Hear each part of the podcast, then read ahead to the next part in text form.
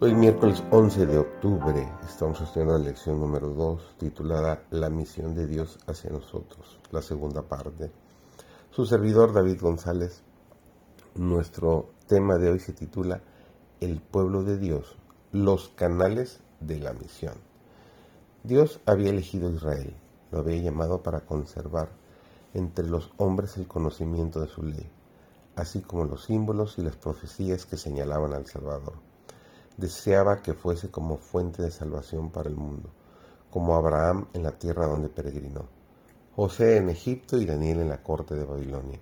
Había de ser el pueblo hebreo entre las naciones, debía revelar a Dios ante los hombres.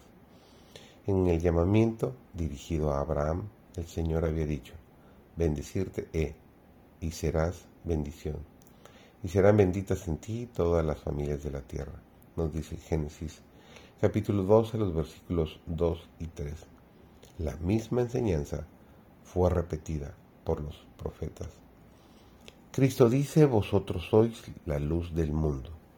Así alumbre vuestra luz delante de los hombres, para que vean vuestras buenas obras y glorifiquen a vuestro Padre que está en los cielos. Nos dice el Evangelio de Mateo, capítulo 5, los versículos 14 y 16. En estos últimos días, la obra de Dios en la tierra ha de reflejar la luz que trajo Cristo al mundo. Esta luz ha de disipar las densas tinieblas de los siglos. Hombres y mujeres que están en las tinieblas del paganismo deben ser alcanzados por quienes estaban antes en una condición similar de ignorancia, pero que recibieron el conocimiento de la verdad de la palabra de Dios. Estas naciones paganas aceptarán ávidamente la instrucción que se les ha de dar en el conocimiento de Dios. Muy preciosa es para Dios su obra en la tierra. Cristo y los ángeles celestiales están velando sobre ella en todo momento. A medida que nos acerquemos a la venida de Cristo, más obra misionera debemos hacer. El mensaje del poder renovador de la gracia de Dios será proclamado a todo país, y clima, hasta que la verdad circunde el mundo. Entre los que serán sellados habrá quienes vendrán de toda nación, tribu, lengua y pueblo. De todo país se reunirán hombres y mujeres que estarán delante del trono de Dios y del Cordero, exclamando, La salvación pertenece a nuestro Dios que está sentado en el trono y al Cordero.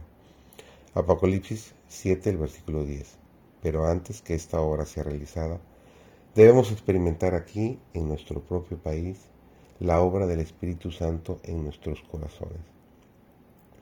Si la iglesia de Cristo cumpliera el propósito del Señor, se derramaría luz sobre todos los que moran en las tinieblas y en regiones de sombra de muerte. En vez de agruparse y rehuir la responsabilidad y el peso de la cruz, los miembros de la iglesia deberían dispersarse por todos los países para irradiar la luz de Cristo y trabajar como Él por la salvación de las almas. Así, este Evangelio del Reino sería pronto llevado a todo el mundo. La cruz del Calvario debe levantarse en alto delante de la gente para que absorba sus espíritus y concentre sus pensamientos. Entonces, todas las facultades espirituales se vivificarán con el poder divino que viene directamente de Dios. Se concentrarán entonces las energías en una actividad genuina por el Maestro. Los que obren enviarán al mundo rayos de luz como agentes vivos que iluminen la tierra.